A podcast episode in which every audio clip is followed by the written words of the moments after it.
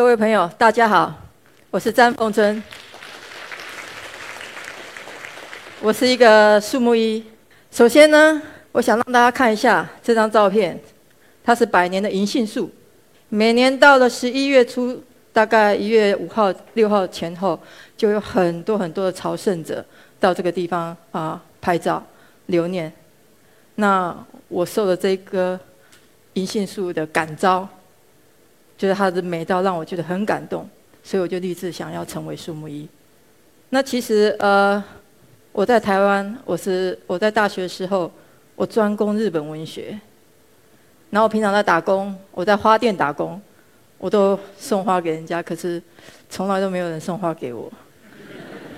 不过这没关系，因为呢呃，我学了日本文学，我在日本文学里面看到了所谓的日本庭园。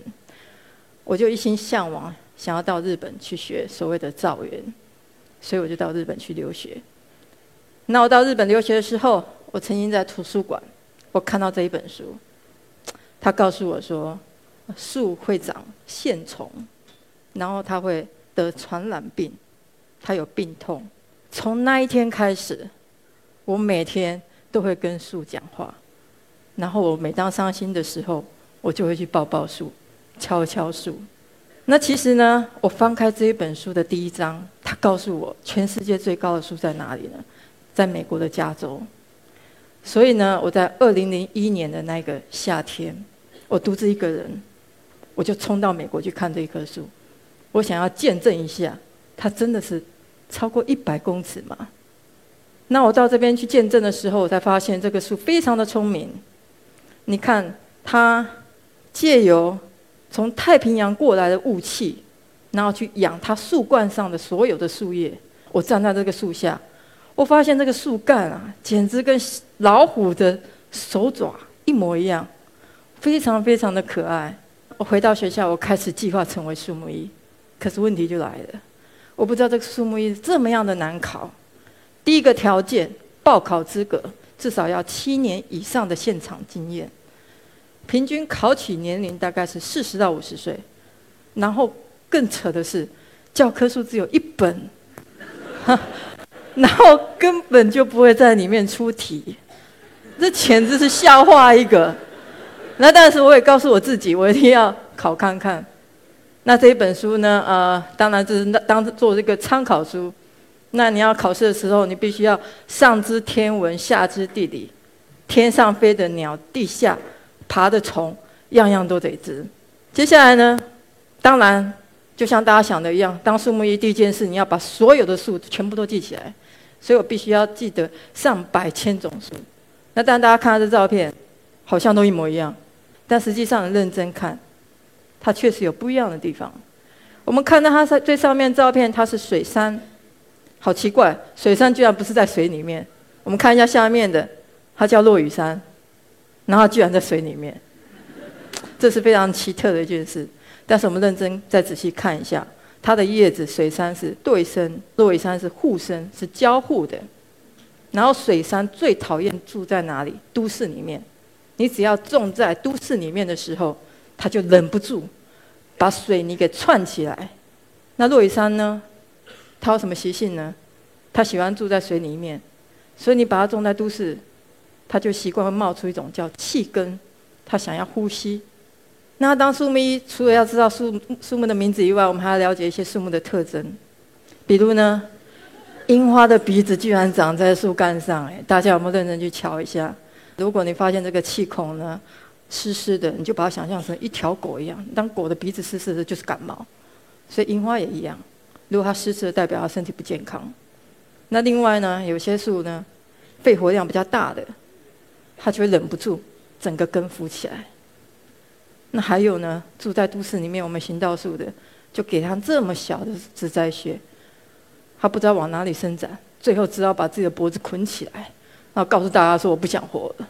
”嗯，接着呢，我们还要了解昆虫。哎，大家看到这照片不要害怕，你看这个，它叫做大透翅天鹅幼虫，很可爱的。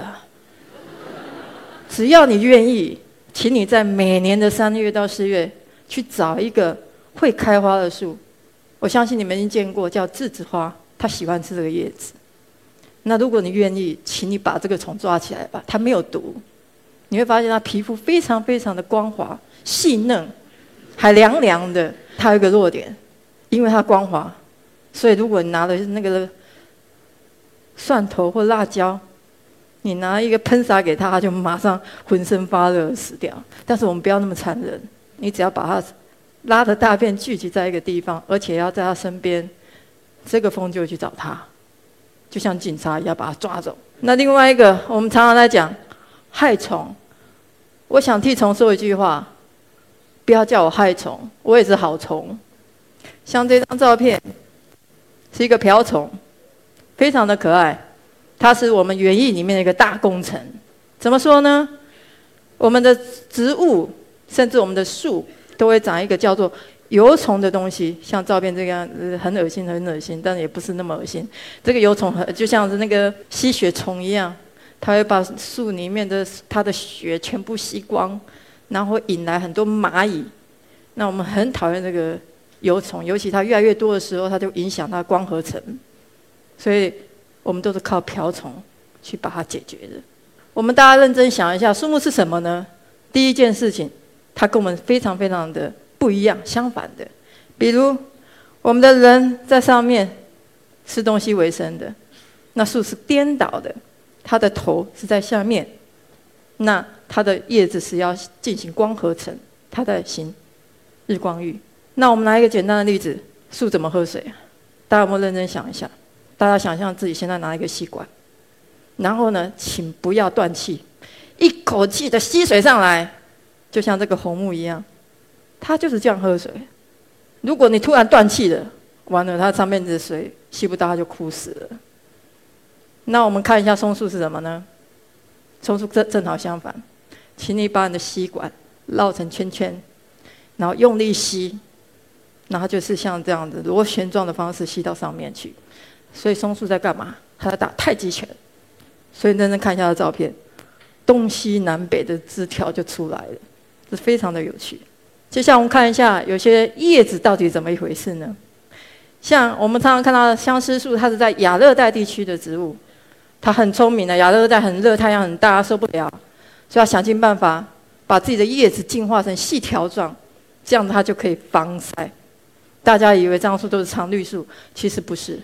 它每到三四月的时候，它的老叶就会掉落在地面上，那这老叶就会释放出一种物质。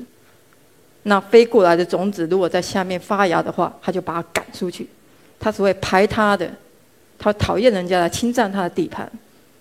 那除了这样的特质以外呢，我们还有很怕死的树啊，还有固桩坚强的树，像柿子树，请大家不要随便乱试。如果你发现你家里的柿子树好像果子都不长，请你轻轻挥一刀在它身上，它就以为它要死掉了，然后就很紧张，它怕它绝子绝孙。所以他就从那时候开始防护他自己，冒了很多的果实出来。那我们还有一个很有趣的，我们看这凤凰木，特别特别的漂亮。如果你如果在身边有碰到这样的树，请你靠近它，用你的手捶它看看，它比石头还硬呢。但是如果你轻挥它一下，只要有一点点伤口，它马上感染病菌，马上死给你看。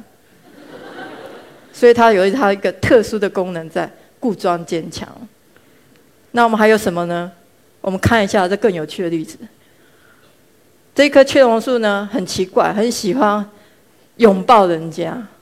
那明明这小叶兰人就不喜欢它，就死缠着人家不放，一直缠着他，最后小叶兰人就死了。他有强烈性的。那我们也有共生的树啊。我不知道大家有没有看过樱花树下面好像。常常种的都是杜鹃，为什么？樱花树很喜欢喝水。如果樱花树缺水的时候，它就会告诉杜鹃说：“你赶快去帮我找水来吧。”然后杜鹃说：“好的，没问题。”他就赶快去找水给樱花。所以我们常常会在樱花树下种什么？杜鹃。我们请杜鹃来照顾樱花。那还有呢？如果树来到都市里面，来到城市里面怎么办？我们有没有认真想过？这是一个非常大的问题。例如。这棵行道树非常悲哀的，你认真看一下，它所有的根全部都串起来，它在默默抗议。怎么说呢？我们以为树都不会长大，我们以为塞下去它就这副德性，永远都这样。我们帮它裹小脚，最后他受不了，他只好脚自己伸出来，然后告诉你说：“对不起，我已经长大了，你怎么还是给我小鞋穿呢？”所以就变成这个样子。那我曾经遇到这个问题呢，啊，是在台湾，一个住户呢来抗议。那我们跟政府人员到现场去，想说到底发生什么事？很奇妙的，一排行道树就这一棵最强壮，所以呢，搞了老半天，它的根跑到他家一楼的厕所去，把他整个厕所给破坏了。他说从那一天开始，他们全家都要特地跑到二楼去上厕所。他恨死了这一棵树了。我只能说，政府的人员的问题，为什么？因为你没有去思考这个树是不是。适合种在行道树上的，你勉强让它种下去，结果你造成我们之间的一些不和谐，最后就这样的落场。我觉得这是非常的不对。那除了这个问题以外，我们再看一下这样的行道树，我们到底要怎么去管理呢？比如呢，这个是这在日本，这在横滨，这棵树是樟树，我们在修剪一个概念，你想象像拍皮球一样，拍的越大力，它就反弹的越大。树也一样，你只要稍微帮它修剪，它的根就只会冒一点，就不会像刚刚一样全部都串起来。那我们看一下另外这边的照片呢？这在台湾，这是我们的行道树，看起来很悲哀吧？我们随便乱剪，剪下去之后，你没有从它的关节上切下去，它就不会愈合，跟我们人一样。那之后呢，就剩剩下这一节烂掉，那病虫它就从那边入侵，最后这树就死了。入侵那倒没关系，倒是里面烂掉的时候，只要台风一来一吹，整棵树就倒了。大家有没有想过，这是非常危险的？那另外呢，我们要种行道树，大家有没有认真想过要种什么树？好像都没有，好像美就可以有树就好，没有。你看这一位先生，好像下雪一样，眼睛都快睁不开了。我们不能种木棉树啊，他都不能呼吸了。所以我们要种树的时候，也要考虑它的树种啊。什么树会比较好呢？这个叫豆梨，它在纽约的曼哈顿。你看纽约这么多的大楼，看起来这么样的死板，种的这个豆梨树，它就变得非常的柔和。那同时，这棵树一个好处，你不用很用力的修剪它，你甚至不用特别的修剪，它就可以开花开得很漂亮。甚至呢，它的根系啊，也不是那么样的浮在地面上的，是非常之很好照顾的植物。那除了我们所谓都市美观、都市表情以外，我们还要考虑到这一件事情，就是树有机能啊。这在东京，我想大家有去过的都会看过。日本为什么在东京都内要种银杏树呢？一百年前，东京是非常非常常常火灾的地方，他们发现银杏树被火烧了，它还可以愈合，又恢复正常，他觉得太神奇了。然后呢？现在种在都市里面，它还可以净化空气，所以他们把银杏树当做都市的东京都的代表树。我们所看到这样那么多具有机能树，大家都不是医生，所以大家一定会一个很大的问号：什么树才会生病？怎样的树才会生病？那我在这边做一个简单的介绍，请大家认真的判断。比如说，它上面枯萎的时候，代表它的主根。已经有问题了，那如果在下面呢？很抱歉，代表它整体的根系全部都老化了。那我们再看，如果是中间呢？我们可能肥料过多，所以它二十公分左右的根可能有点问题。那如果是在左边呢？它可能右边的脚被人家踩了，所以大家看这张照片，这个是一个枫树。我刚才说它脚这边左边枯萎，代表它这边的脚。被这水泥给踩住了，没办法呼吸，受不了了，只好从那边开始枯掉，所以是相反的。那我们平常树木医除了要判断树以外，我们还要写诊断书，就像你们去医院，嗯，医生摊开来你的诊断书，还有你的处方签、药单，树木医生也一样，我们必须要对他先做调查，他叫什么名字，他几岁，他他身边到底日照好不好，空气好不好，水够不够，像类似这样的基础资料，我们全部都一定要。掌握，比如这个是非常具体的案例，我们在行道树上做一个调查，我们必须要把这棵树画出来，它哪里被虫咬了，哪里开始烂了，那甚至它烂的位置在哪里，那之后怎么处置，它是不是需要修剪，或者它需要做一些清创，这些都是我们必须要提供建议。大家看这这一棵是樱花树，哇，长好多香菇哦！大家不要想象很暗自高兴，觉得我们香菇还可以顺便吃一下，千万不要这样想。因为通常香菇长那么多的时候，樱花树里面几乎都烂了。那烂掉之后会有虫进去，会把它烂掉拿来吃掉啊，所以就变成中空。强风一来，台风一来，整个就断了，可能就压到民宅，压到人，这个是非常严重的事情。那所以呢，我们树木还要做一件事，因为我们没有办法用眼睛透透过去去透视去看到树里面烂掉，我们顶多拿一个木锤拼命敲敲打打，不知道在干什么，人家以为我们是神经病。我们一直敲敲敲敲不出来的时候，只好用的机器。那个机器呢，就像一个声波或应力波，我们就插插在树干上好几个位置，用震动的声音去了解它里面到底烂到什么样的程度。比如这一棵是椰子树，我想大家看到这一张，想说：“哎，很好啊，好像没事。”没有，当我们插下去震动一下，我们才发现，这紫色的地方超过百分之五十以上的地方全部都烂掉。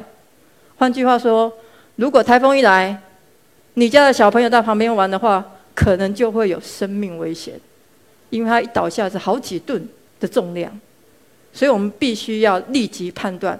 立即发出。那树木医呢？我们常常都在做外科手术啊。大家看这张照片，我不是在上面变魔术，我拿了一个锤子在那边锤，锤完之后，我就把它里面的一些烂掉的东西全部做清创，全部都清干净。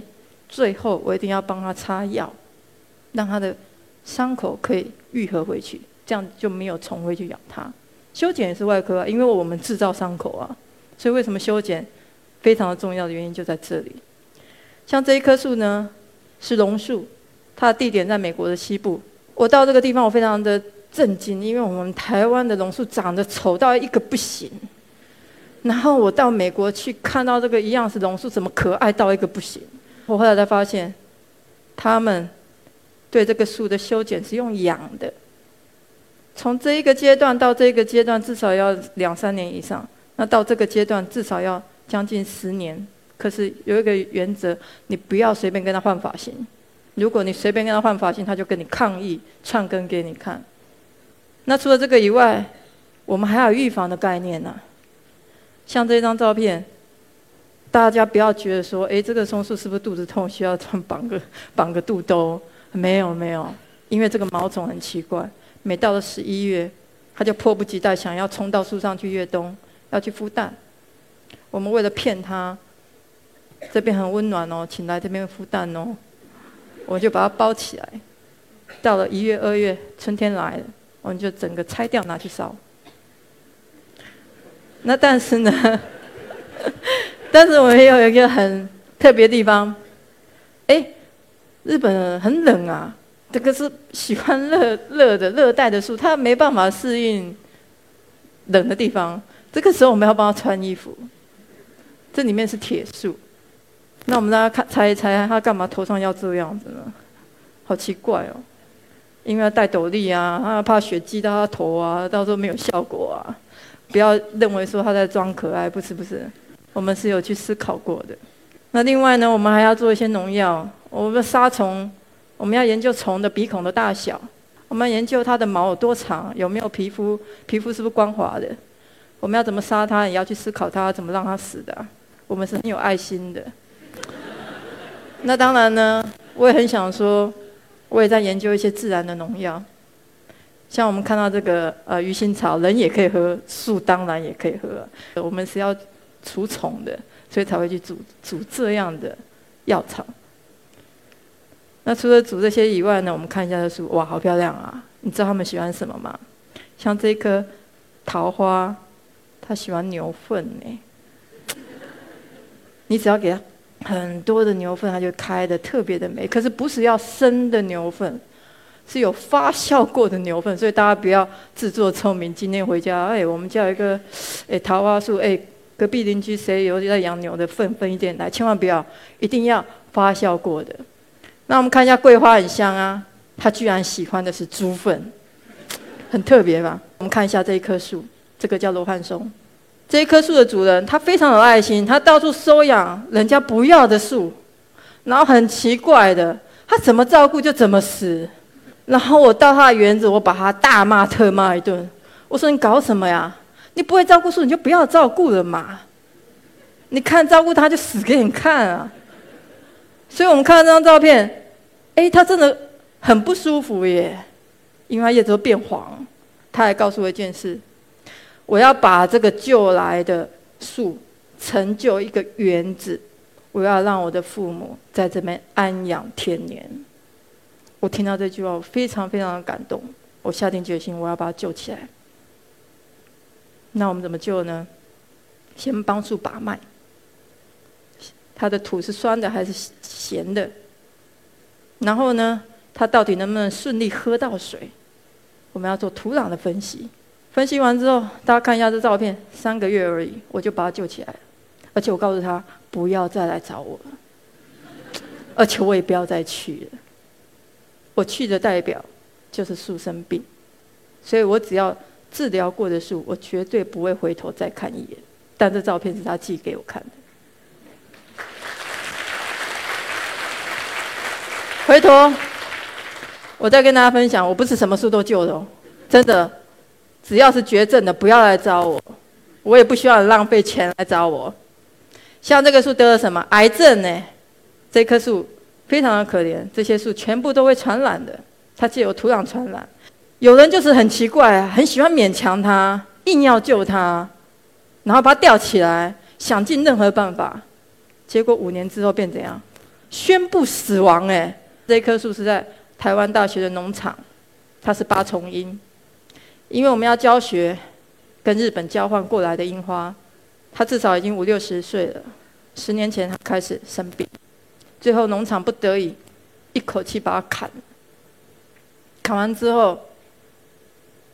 大家其实是是计划要放弃他，我刚好到学校教书，我千千里迢迢跑到这山上去看他，他将他身体的所有的能量，很用力的、很用力的寄托在这个小枝的树枝上，我非常的感动，因为他告诉我，请保留我的第二代，所以呢，我开始养他的根，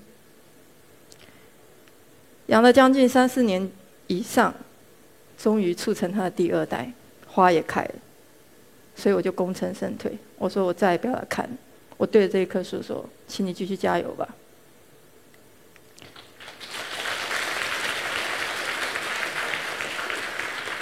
但是呢，嗯，说真的，树木医的树永远都救不完，所以我们要帮树找好家，好的家很重要，因为预防胜于治疗。平常不好好照顾。哦，我们后面生病要吃药已经来不及了。最近呢，很流行在都市里面种树。这张照片呢，是意大利米兰。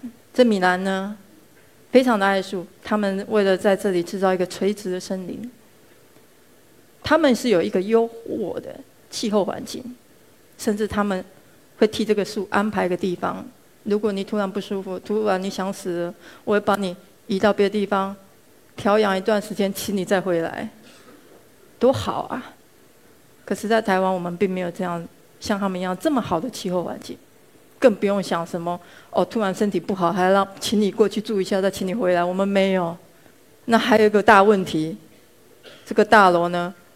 哇，螺旋状哎，风多大呀！台湾台风那么多，这样还得了啊？然后日照都不一样，东西南北都不一样，这个是一个对自然的一个挑战。所以呢，嗯，我负责帮忙他们做这样一个规划。我是为了要做一个标榜，让大家了解，我们在一个非自然环境要创造一个自然奇迹，真的不容易。那如果这个标榜成功了，我想会有更多人想要照顾树、爱上树。那第一个前提就是，我必须要去掌握它的微气候。微气候是什么？风怎么吹啊？有些树喜欢风，有些树讨厌风。所以我们要做风的模拟。那另外一方面，有些树他喜欢日照，像紫薇，他就要日照；樱花要日照。这个时候我们要干嘛呢？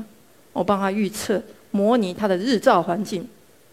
根据这样一个为气候，我帮他调配于一个叫做“四地四木”的概念，也就是帮树找家。我们要帮树找家之前，我们要做一个验证。像我们在自己的一个办公大楼外面，一个苗圃建议说：“哇，你看这个树多漂亮啊，加宝果，快点来种来种啊！”OK，好，你种看看。不到一个月，开始叶子就掉了。掉完之后，哇，已经快死了。这个时候，他们就请问我说：“哎，老师，请问一下，我们该种的树，OK，全部换了吧？我们改成光蜡树。不用三个月，你看它长得多茂盛。所以呢，帮树找家是非常非常的重要。那我当了这一栋大楼的一个呃指导，除了要帮他们预测所谓的风日照以外，还有一个最重要一件事情，就是我要清点树木。”每一种树，它有一种气势，就像我们人一样，站在这里就很有霸气，站在那边就缩成一团。哎，树也是啊，所以我必须要到现场去清点。OK，你可以来，请预备，预备干嘛？断根、养根，然后我要帮他选成良辰吉日进场。所以我必须要到现场去清点。所以这张是我们的照片。那我们要怎么选树呢？我们当然找强壮的啊，叶子越多越好，叶子越大越好啊。然后越虚弱的当然不能来啊，你来我还要帮你治疗，那还得了？所以我们在选树的时候，会根据它的树形、叶量、叶子的量、叶子的大小，做一个调整、一个筛选。那还有一个问题，我刚才讲了，我们那个基地的风非常非常的大，那怎么办呢？原则，我们不能。找一个对风没有办法的树，所以呢，像这一棵树，它是 V 字形的，也就是说，它从小苗上来的时候是两两个小苗，最后结在尖靠尖，最后变成 V 字，然后风一吹的话，你跟我就分开了。那 U 字形是什么？本来是两只小苗，实在是靠太近，最后粘起来了，然后结合在一起，所以我们看它的树干。里面的年轮基本上是结合在一起，像这样的树，它就可以抗风。所以我们在筛选上面是非常非常的严格。还有一个问题，这些树都种在大楼里面，如果我们种了五年、十年以后，它突然变成一棵大树的时候怎么办呢？我看整栋楼就会垮了。所以我们必须要预测哪些树是慢慢慢慢长，我们要让它的楼层可以承受它的承载。所以我拿一个简单的例子，也许这张图看的不是那么明显，我们就看橘色的吧。橘色的这一个，有一个树叫做黄杨，我们刚种下去长得好快哦。但是五年以后呢，它突然不动了，它就永远保持圆形。这样的树就很适合种在楼层上。那我们再看一下，像这个蓝色这个部分，这个叫南天竹，刚开始长得稍微有点快。那后面呢？哎，慢慢慢慢，越来越快。那这个树有什么问题？它会越来越肥胖，越来越肥胖，最后它就可能会压垮我们的大楼。所以我们要把所有的树木的特性全部掌握，长得快慢全部都要去理解。那除了这些，我还要到现场，比如说我们的树到了哦，我要到现场去勘察，去确认。那确认什么？这张照片我在看这个叶子，可能大家想说，哎，我是不是在检查叶子的大小？不是，因为树也会长虱子，它会躲在叶子里面，所以我必须一一一个一个一个叶子仔细的检查。最后我也想讲，像这样的案子在台湾是台湾首做的垂直森林，对我是一个挑战，对树木也是一个挑战。但是我的立场是我尊重自然，我尊重树木，我只是。非常非常的坚持，帮树找好家，目的就是希望住在这里的树能够永续，能够很开心的住在这里，然后跟人是一个共生的概念。所以呢，啊，这栋大楼可能在明年的时候可能就落成。